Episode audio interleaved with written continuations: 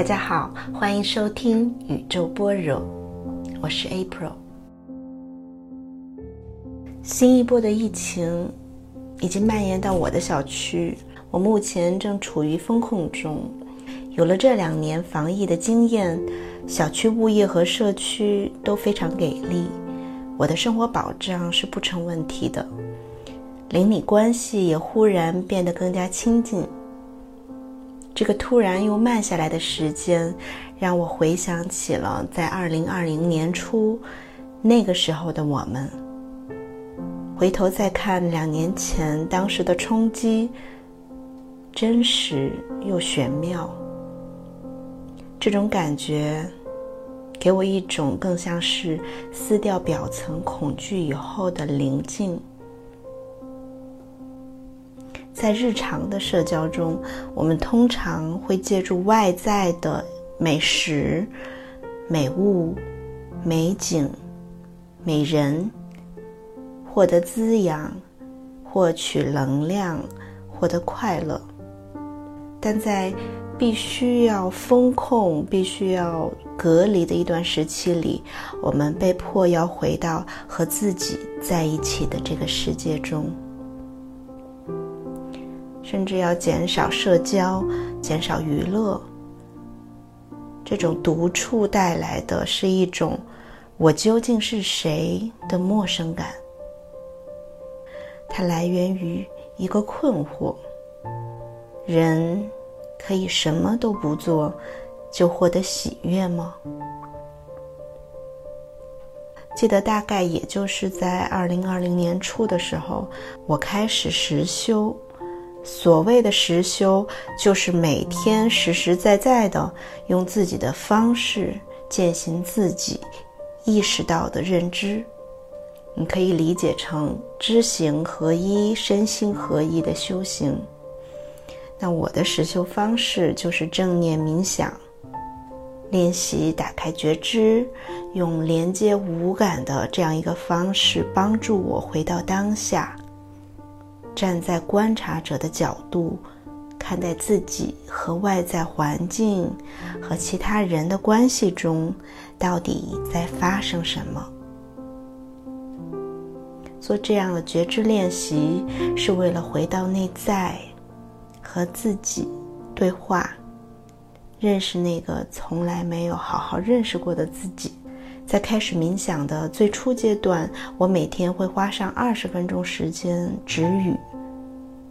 对我来说，一开始这是一件很困难的事情，因为那个时候我是跟我的父母还有两个孩子一起在同一个空间里边被隔离，每天如果不鸡飞狗跳就已经很不错了。如果花上二十分钟，又不说话，又不互动，也不给他们回应，我认为这是不可能的。一开始，当然这是我旧有的一个限制性的信念。其实，当你的内在有一个声音不断的告诉你，你必须要做出改变的时候，那些过程里的障碍、困境。对你来说都不算什么，你不会给自己借口，你会找一个方法。我的方法就是我提前告知家里的所有人，我正在做什么，我为什么要这么做。谢谢你的理解，我需要你的支持。我会准备一个计时器。让小朋友可以明显的看到时间的流逝，清楚的知道在这个时间段里是妈妈的个人空间。这个时间过去了，妈妈还会和我在一起。整个过程都很像我们在电影里看到的，去参加。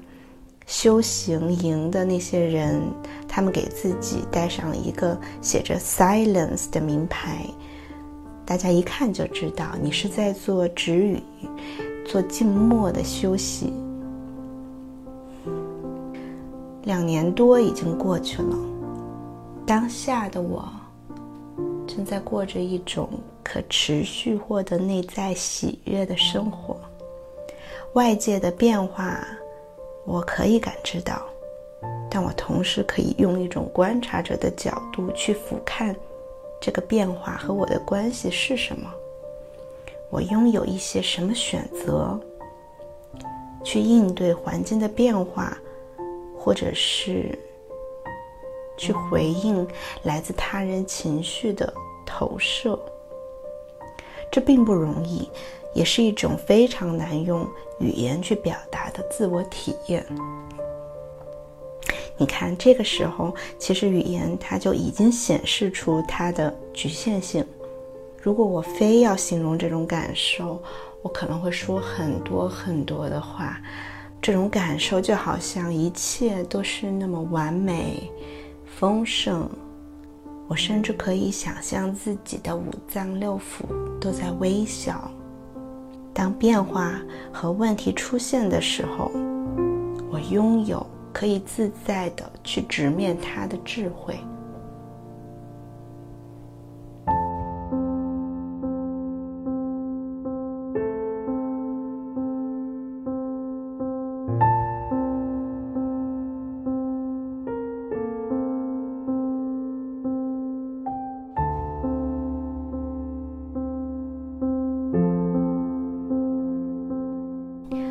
这里，我不知道你作何体会。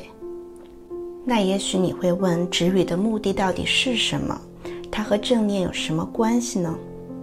神经学家尤里哈森曾经研究过人类沟通的基础，在他做过的试验里面，有一个试验是啊，邀请一些受测者去他位于普林斯顿的实验室。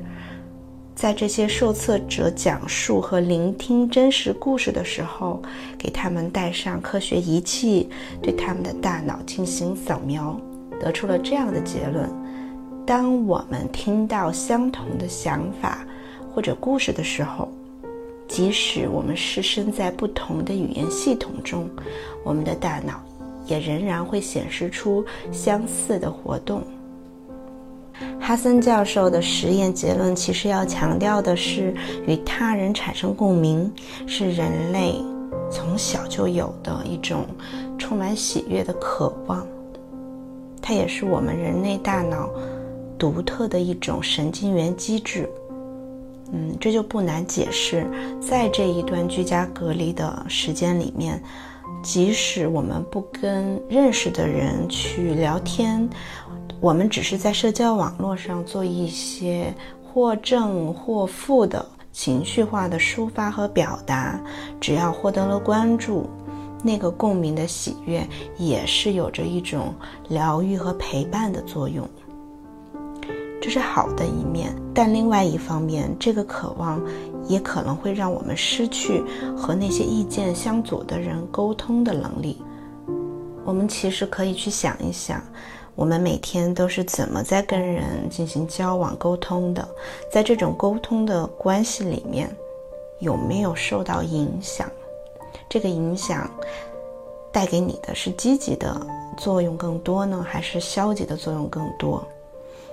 当我们在表达、倾诉、沟通中没有办法得到共鸣、达成共识的时候，获得的那种感受是什么样子的？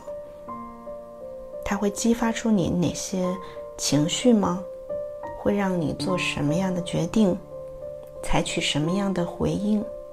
如果我们没有在一个正念觉察的状态中说话，我们很容易下意识的、不加思索的被你自己的这个小我支配着去说话。那这个时候的表达很可能就。言不由衷，词不达意，而且会不知不觉地犯下很多言语上的过失和冒犯。现实生活中当然如此，其实，在互联网的世界就更加的疯狂。为什么用这个词呢？是因为我们在网络上的时候，其实是不需要露出自己真实的模样的。所以，当我们打键盘的时候，通常。都会有一种评判的心态，无论是看到了某一条新闻、某一个事件、某一个人的时候，总是忍不住就要在心里给这个现象、事件或者是人下一个非黑即白的结论。而且很多时候，这种评判都带着戾气和吐槽。作为个体，其实我们能看到、能听到、能感受到的，以及思维能触及到的，都是世界其中一个面相，并不全面。如果用非黑即白、不是好就是坏这样的一些二元对立的价值观，很容易就限制住了我们探索世界、啊自我探索的可能性。那在这种价值观上面滋生出来的语言，当然也不能完全的表述真实的世界是什么样的。比如，我现在提到一个词“战争”，你想到的是什么？那如果我用描述“哦，我现在感到很快乐”，就“快乐”这两个字，你又会有什么样的联想？嗯，再比如，最近我有朋友会送上关心，问我：“那你有没有囤货呀？”我的回答是不需要囤货。那你会怎么去理解我这简单的五个字呢？一个概念化的名词背后其实包含了很多信息。当我们不能站在更高的视角去接纳对方的思维角度，而是躲在小我的背后自说自话。沟通其实它是没有任何效果和意义的。虽然交流正在因为我们科技社会的发展变得越来越便捷，但真正为表达服务的辩证思考、包容体恤的能力其实是越来越弱。语言从一开始创造出来，方便人们进行沟通、抒发情感、表达需求，让我们每个人感到我们不孤独。但同时，它又制造了矛盾，它又让我们对立，甚至会陷入头脑对我们的欺骗中。我特别想要强调的是，止语的目的绝对不是让我们在日常生活中。不沟通、不说话、不表达，而是在对自己的觉察中去连接自己的内心真实感受，去看到现象背后是有联系的，万物一体，事物背后是一体两面的。这样，我们能更知道自己应该说什么，什么时候去说，对谁说，怎样说。如果当下我们失去了积极沟通的能力，那我的选择就是不说，暂时停下来，在这个时间段内去进行止语的练习，可以留出这样一个弹性的空间给自己，从零开始，回到沟通的原点去观察我的内在到底在发生着什么。止语可以帮助我们快速的进入一种。慈悲而不评判，有意识但不控制的正念状态中，在这个当下去观察自己的内心是如何与日常中的人事物发生关系的。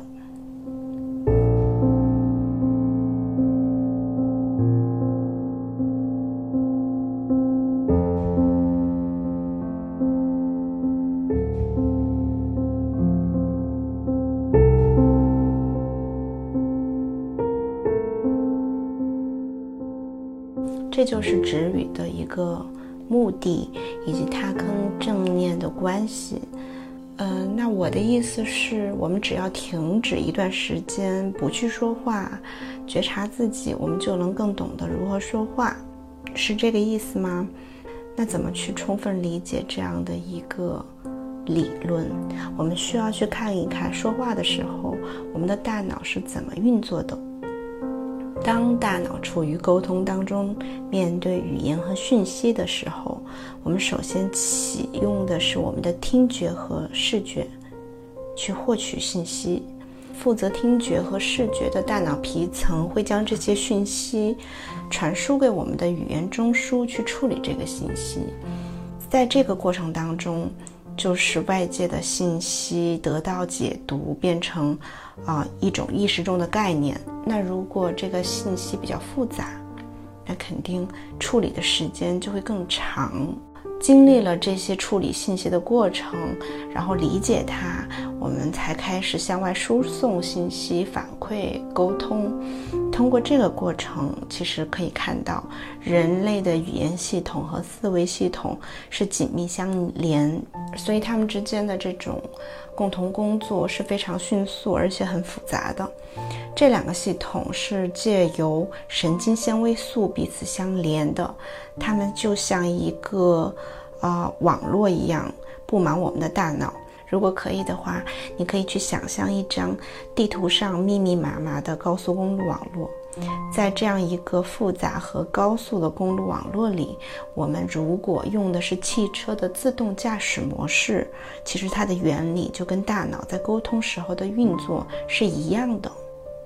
也就是感知、处理、决策、行动四个步骤。那语言系统作为传感器，思维系统作为自动驾驶芯片，它们要互相配合才能完成自动驾驶。自动驾驶的级别越高，意味着行驶越智能、越安全。那这就需要提高数据采集量和传输量，加快芯片的计算能力。只有这样，才可能在万分之一的情形下，对路面突发的状况做出反应。那长期的正念练习，就是在帮助我们这个复杂的思维系统去提高速度，使得感知、处理、决策和行动这四个步骤一气呵成。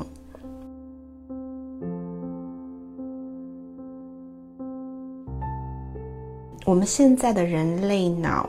它其实分为三重结构：本能脑、情绪脑和理智脑。本能脑是我们本能的对外部环境和发生做出的快速反应，比如我们遇到危险的时候，有的人选择要逃，有的人选择要战斗。啊，大多数人饿了的时候就会想到要吃，困的时候就想到睡觉。那情绪脑主管的是人类的喜怒哀乐，感到愉悦的时候会自然的增强亲密关系，感到不确定呢，当然就会有一些恐惧。那本能脑和情绪脑加在一起的神经元细胞就占到了大脑的百分之八十，而理智脑它大约是在二百五十万年前它才发发展出来的，就是远远要。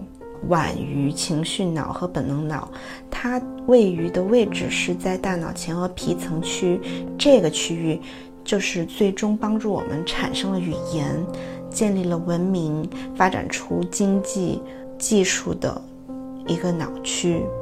如果家里有青春期的孩子，你就会发现他们的心情波动是非常剧烈的，很容易烦躁、冲动。为了一点点小事就说一些很咄咄逼人的话，你总感觉他们不能好好说话，而且他们非常喜欢冒险和刺激的东西。有的人还会出现抽烟、喝酒、早恋甚至犯罪的行为，那这都是因为他们的大脑边缘系统，也就是情绪脑的发育远远快于前额叶皮层。也就是理智脑的发育，他们更倾向于根据情感做出反应，而不是理智的控制行为和情感。从所占神经元细胞来看，理智脑也是最少的，它只占到了两成。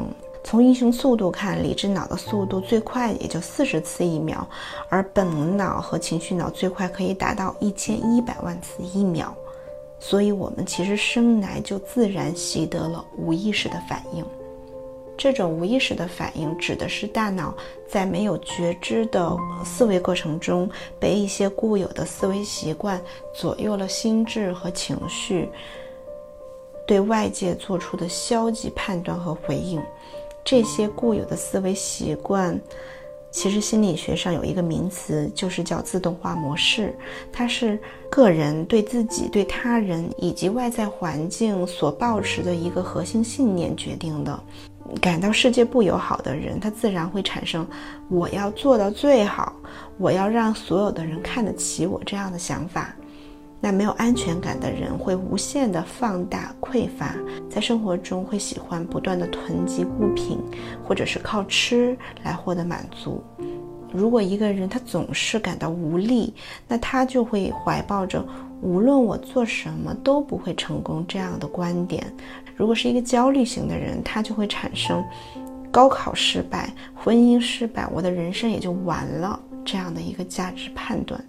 自动化模式下的思维习惯，大多时候都是带着绝对应该以偏概全的这样的一些不合理的逻辑特点。一旦我们开始运行这种自动化模式，就会用这种不合理的思维习惯去加工我们收到的信息，然后语言系统又把自我、世界、我们的未来翻译成完蛋的。糟糕的，永远不可能的。那接下来，我们的输出也就非常负面，做的沟通也就是无效的。那止语在这个时候，它是帮助我们主动的让我们的语言系统暂停下来，这样我们思维系统也跟着被动的放缓，我们就可以从容的站在一个更高的观察者角度去看待当下。真正在发生着什么，以及它是如何跟我内在的情绪、感受、念头交织在一起的？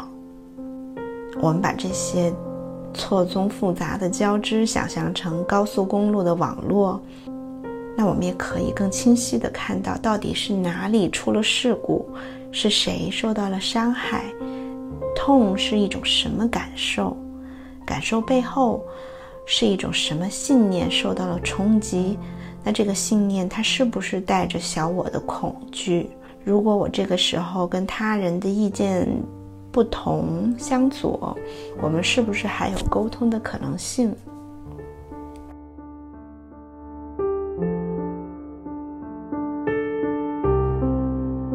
有觉察的知道当下在发生着什么，接纳它。带来的这种情绪、感受和念头，而不是把这个发生本能的解释成一种危险、一种攻击，我们才可能用理智脑做出客观的回应，避免在这个高速公路网络里发生车祸。语言是一种工具，也是人对外表达自我意识的载体，但真正的修行。是超越语言的，就像《金刚经》里有一段话是这么说的：“若人言如来有所说法，即为谤佛，不能解我所说故。须菩提，说法者，无法可说，是名说法。”大概的意思就是，所有佛陀说的。都不是佛陀真正想要表达的。有一种禅修需要止语，一句话都不能说。如何去超越语言，表达真正想说的话？需要我们在说话的时候，不要本能的去表达，而是先处于正念中，去伪存真，再做表达。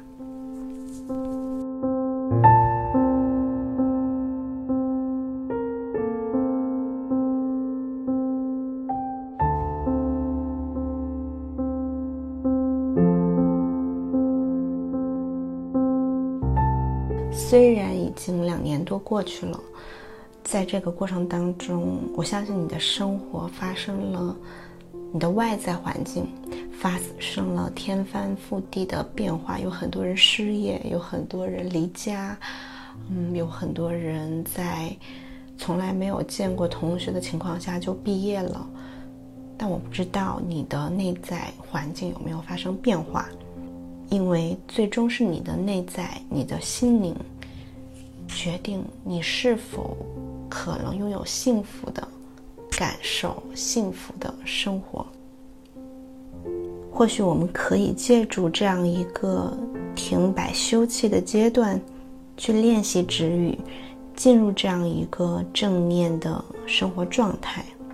你可以去回想自己，当头脑被各种资讯信息塞得满满的时候，每天朝九晚六，甚至是九九六的时候，你是一个什么样的状态？用一些什么样的形容词可以来表达你的生活状态？你的情绪感受有没有被社交媒体操纵？你的消费习惯有没有被社交媒体左右？你那个时候的生活体验是什么？不停的需要说话，是为了满足什么？有没有一种我的意见很重要，我必须得说点什么的信念？而这个信念背后是什么样的基本需求？有没有可能通过其他更为积极的方式去满足这个需求？